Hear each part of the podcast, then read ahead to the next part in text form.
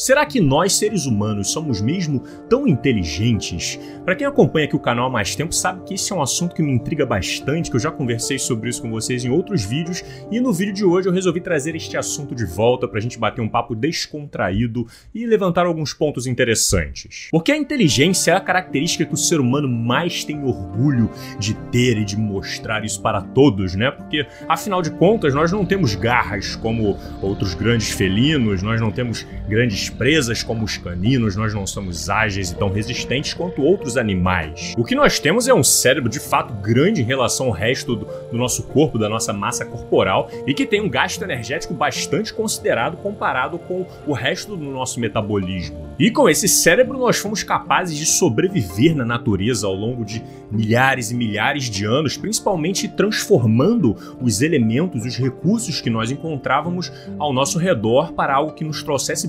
benefício. Nós sobrevivemos a eras do gelo, por exemplo, utilizando a pele de outros animais para criar casacos e roupas para nos aquecer. Aprendemos ali a criar fogo através do atrito, né, de diferentes materiais, né? criamos armadilhas para pegar animais, já que nós não conseguimos pegar eles na marra, na força com as próprias mãos. E depois de muito, muito tempo aprendemos a plantar coisas no solo, né, literalmente tirar comida do chão, a desviar cursos de rios para poder ter mais distribuição de água nas nossas casas. E depois de algum tempo até fazer a conversão da energia da natureza para outras que fossem do nosso interesse, como o domínio da eletricidade através de usinas energéticas, distribuindo energia para diversas outras funções e acender verdadeiras cidades, até para produzir satélite na órbita da Terra para estudar o universo e quem sabe até colonizar um outro planeta nos próximos anos. Isso tudo é de fato tipo impressionante, assim, é completamente fora da curva se a gente for comparar, por exemplo, com o que um gato faz ou um passarinho faz, ou quem sabe um peixinho nadando no mar. Mas por outro lado, este potencial de transformação da natureza acaba seguindo numa direção bastante problemática, numa tendência desenfreada de acúmulo de poder, acúmulo de recurso, que acabam gerando impactos que sabotam o nosso próprio bem-estar no planeta Terra. A quantidade de lixo que a gente produz e não sabe direito o que fazer com tudo isso, é óleo que é derramado nas praias o tempo inteiro, que você ia furar o poço lá e aí tipo, vazou, e aí então era um navio cargueiro que deixou, derramou óleo no mar inteiro. Olha que bênção, que maravilha! Nós inventamos este material e iremos chamar de plástico. Então vamos produzir em larga escala para que o mundo inteiro possa utilizar. E aí, cara, hoje tem plástico espalhado para tudo quanto é lugar, muito plástico, microplástico, plástico de todas as formas, no oceano, no ar, a gente está respirando plástico, comendo plástico. Inclusive, eu aconselho dar uma olhada neste vídeo aqui em que a gente conversa especificamente sobre isso. E é destruição das florestas, dos mangues, né, dos habitats dos animais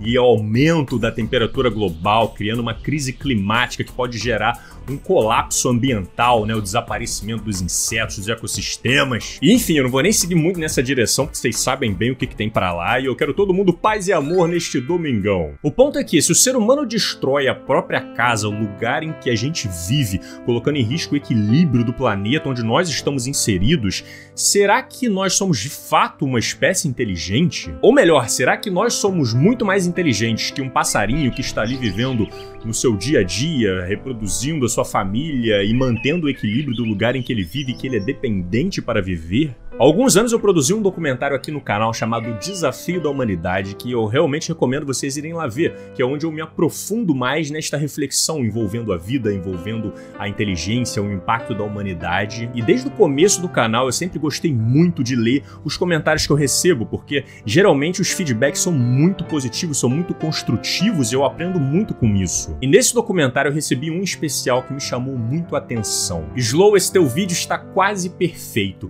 Eu só acho acho que você pecou em colocar a inteligência do ser humano como um pouco superior à dos outros animais. Todos os animais são igualmente inteligentes, só que cada um da sua própria forma. Não foi exatamente essas palavras, mas a mensagem foi essa, e desde então eu passei a refletir bastante sobre isso, porque cada animal, cada ser vivo vai ter a sua inteligência extremamente bem adaptada para garantir a sobrevivência e o bem-estar daquele ser vivo ao longo da vida. Porque um lobo, por exemplo, ele não precisa aprender a falar três línguas diferentes, a desenvolver uma bicicleta ou então tirar comida do chão, mas ele tem uma inteligência muito boa para saber migrar para diferentes lugares quando o tempo está mudando, para farejar as suas suas presas e é para se relacionar socialmente na alcateia. Buscar os nossos atributos de inteligência humana nos outros animais é literalmente querer medir os outros com a nossa própria régua. Ah, elefante, elefante, você não é tão bem adaptado porque você não anda sobre duas patas como nós. Não, o elefante não precisa andar sobre duas patas e ele se entende muito bem e tem muitas vantagens em andar com quatro patas até hoje. Inclusive, até onde eu estudei, até onde vai o meu conhecimento, não existe um consenso sobre uma definição do que é de fato inteligência. A inteligência é um conceito filosófico que já tentou ser medida e definida, mensurada de diversas formas diferentes, como por exemplo o teste de QI, que consegue de fato medir alguns atributos, né, como uma inteligência espacial, como teu raciocínio lógico, como algum tipo de memória, mas é um conceito bastante questionável também e que está de fato muito longe de conseguir agrupar e compreender toda a imensidão do que pode ser de fato considerado inteligência. Uma pessoa pode às vezes não ser muito boa em memorização, né, nos cálculos de matemática, mas ela pode ter às vezes uma inteligência inteligência social muito bem desenvolvida, sabe se comunicar muito bem, sabe se relacionar bem com as pessoas. Ou quem sabe uma inteligência emocional bem desenvolvida, em que ela consegue controlar bem as suas emoções e tem uma empatia, uma sensibilidade pelas emoções alheias. Eu cheguei a fazer um vídeo nos primórdios do canal falando sobre inteligência, né, refletindo um pouco sobre essa questão, e eu falei lá sobre as múltiplas inteligências de Gardner, né, que foi proposto há algum tempo atrás. E me chamaram a atenção que é legal deixar claro de que esta teoria nunca conseguiu se fundamentar cientificamente. Tentaram levantar uma base empírica para fundamentá-la, mas ela de fato nunca se concretizou, justamente por causa da complexidade em volta deste tema. E assim, seguindo no campo das ideias, eu não acho que a gente tenha que sempre seguir um padrão, né, buscar uma meta de inteligência igual para todos que tenha que ser atingida, né, seguindo nessa mesma régua. A gente tem que se entender melhor, ser mais transparente, pensar o que, que nós gostamos de fazer, quais habilidades que nós queremos desenvolver, tentar usufruir do nosso potencial de inteligência que às vezes a gente nem conhece direito direito ainda. O ser humano vive em grandes grupos, em comunidades já tipo, há muito, muito tempo, então faz sentido que, como somos muitos numerosos, a gente não precise todos seguir numa mesma direção e se especializar da mesma forma. É inclusive interessante para enriquecer a diversidade daquela tribo que os membros tenham uma certa flexibilidade para explorarem suas inteligências de diferentes formas e assumirem diferentes funções. E por experiência própria, conversando com muita gente que eu já conheci na vida, seja nos meus tempos de colégio, colégio, na faculdade, nas ruas por aí, eu tive grandes aprendizados com pessoas que a maioria não dava nada por elas. E sair um pouco deste patamar de hierarquia de inteligência que a gente costuma se colocar, de fato foi algo que eu senti que me trouxe mais humildade e me ajudou a me relacionar melhor com os seres vivos ao meu redor. Eu observo bastante o tigre e o baguira, por exemplo, que são os dois felinos maravilhosos que vivem aqui em casa junto com a gente há alguns anos já. E eu sinto que muita gente carrega um ar de superioridade de inteligência com os animais que vivem com a gente, lá é muito burro. Ele fica horas achando que esse laserzinho aqui é um inseto. Mas a real é que ele tem uma inteligência muito bem adaptada para o seu habitat natural.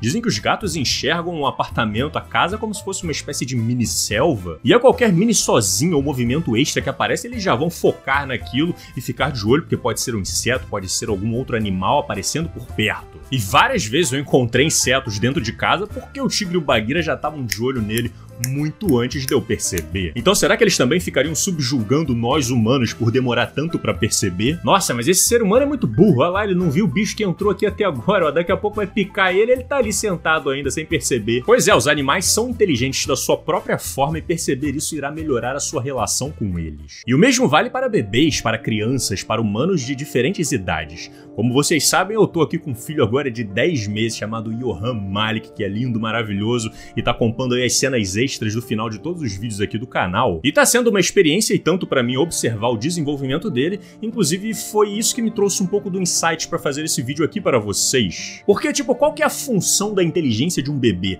Será que ele é burro porque ele ainda não entende básico hoje, né? O que, que será que o cérebro dele está processando nesse momento? E a real é que os bebês são muito inteligentes, tanto quanto eu, tanto quanto vocês, só que a inteligência deles é voltada para as necessidades dele naquele momento. Por exemplo, se eu largar o Johan ali no canto e sair do cômodo, for pro meu quarto, ele ficar sozinho na sala, ele provavelmente vai chorar e ele vai começar a chorar e tentar vir atrás de mim. E a razão disso para mim é muito óbvia, é porque se a gente estivesse vivendo na selva em algum outro lugar, se a gente larga um bebê sozinho no canto, ele tá correndo altíssimo perigo, porque ele não sabe se defender. Pode chegar um predador do nada e.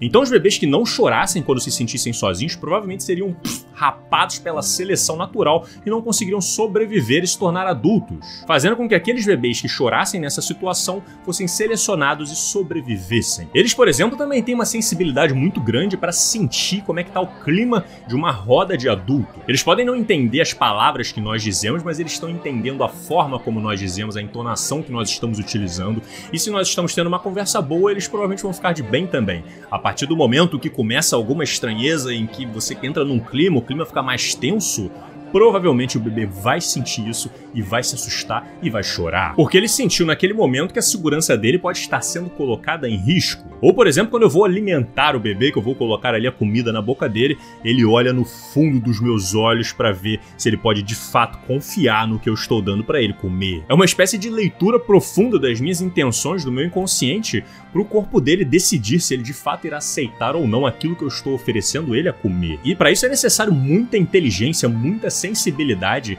que provavelmente só os bebês carregam com eles nesta fase da vida. Em todas as outras fases da vida, nós iremos utilizar a nossa inteligência de acordo com as necessidades daquele momento. Assim como os outros seres vivos que estão há tanto tempo quanto nós na jornada da vida, utilizando a sua inteligência para sobreviver e permanecer presente nas próximas gerações. Então eu só queria compartilhar alguma das minhas ideias rapidinho aqui com vocês. Deixe aqui no comentário no que vocês se sentem inteligentes. Quem quiser contribuir com o canal, os links estarão aqui na descrição e fique agora com os sorrisos lindos, maravilhosos dos incríveis apoiadores que garantem a sobrevivência desse projeto e nós nos vemos na semana que vem. Um beijo e valeu!